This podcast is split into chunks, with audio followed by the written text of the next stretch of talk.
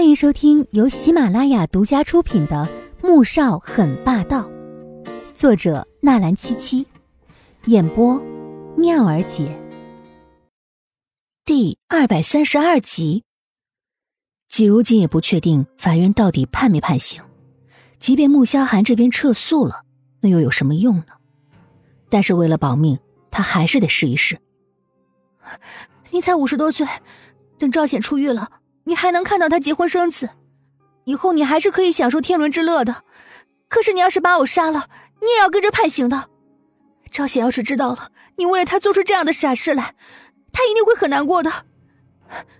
趁着现在没有人知道这事儿，我我可以装作什么事情都没有发生，我可以对天发誓，真的。说着，季如锦举起右手保证。赵老三。这段时间不断的被纪明轩洗脑催眠似的灌输着对纪如锦的恨意，此时在这七楼被冷风一吹，又听到纪如锦这么分析，顿时清醒了不少。他开始犹豫，要不要按照纪如锦说的这么做。纪如锦见脖子上的刀逼得没那么紧了，身边的老人也没有刚才那样激动。我知道你们将所有的希望都寄托在赵显的身上。现在他坐牢了，你们受了很大的打击，但是你们不能用这么极端的方式。现在，正是他最需要得到亲人鼓励还有支持的时候，你更加不能出事。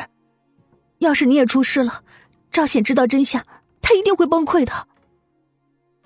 这种时候，季如锦都要佩服自己的勇气和口才了。没想到在这种危机关头，自己还能说出这么鸡汤的话来。赵老三显然也被打动了，却仍是紧张又凶狠的瞪着他。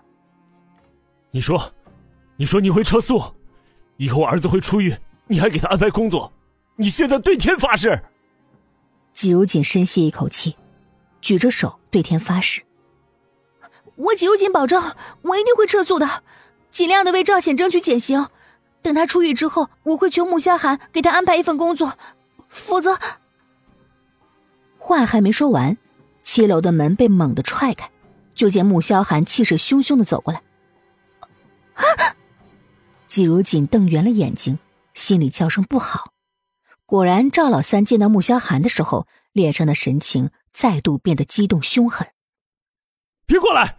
再过来，我就和他同归于尽！手上的菜刀用力的抵在季如锦的脖子上，锋利的刀尖将他的皮肤按出一道红痕。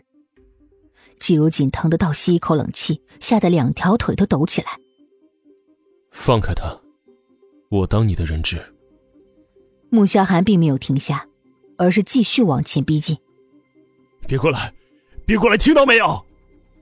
赵老三终于见到了穆氏的总裁，然而这个人的气势太强大了，竟让他莫名的有些发抖，只得紧紧的拽着季如锦，大吼着威胁他，而手上的刀因为太过用力了。直接划破季如锦的皮肤，血顺着长长的刀口流下来。季如锦疼得冷汗都出来了，脸上再次浮现出惊恐之色。他没想到穆萧寒这么快就上来了。刚才他好不容易说动了赵老三，可是现在呢，却因为穆萧寒的出现而变得一发不可收拾。赵叔叔，赵叔叔，您就放了我吧，他是我的丈夫。我刚才向你保证的事情，他一定会答应你的。说完，季如锦期待的看向了穆萧寒。不，他不会的，我不能放了你，放了你，放了你，我也是死。赵老三不停的摇头，眼睛里再次充满了绝望。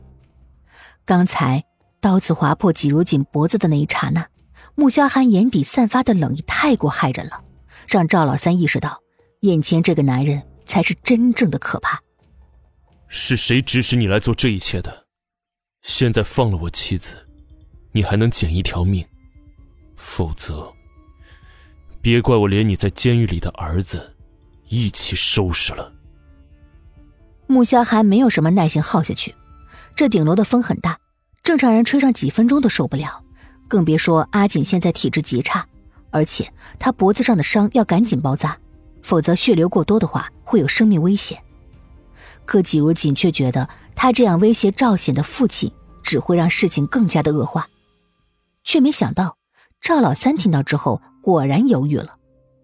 说，到底是谁指使你这么做的？穆萧寒一是想分散他的注意力，二是，自从知道有人要阿锦的性命，他便一直在分析整个事件。赵老三是农村过来的，他是没有这样的手段和胆识安排制造这一系列的事故，所以这幕后一定有策划和引导者，而他如果不把这幕后策划给抓出来，阿锦同样还会有危险。赵老三心虚的摇了摇头：“啊啊，没有谁指使我，都是我一个人做的。”哼，是吗？穆萧寒冷笑，冰冷锐利的目光紧盯着赵老三手上的刀，不着痕迹的往前移动。你有没有想过，自己做的这一切是被人误导了，或者说的再明白一点，你是被人当枪使，成为那个人用来报复我妻子的工具？穆小寒缓缓的出声，声音低沉而有力，让人不敢置信。季如锦也意识到这一点，猛然一惊：“赵叔叔，是谁告诉你这些事的？”不知为什么，有个人影在他心底浮现，可是他又不愿意相信，一个人怎么可能会恶毒到这样的地步呢？如果真的是他做的，那实在是太可怕了。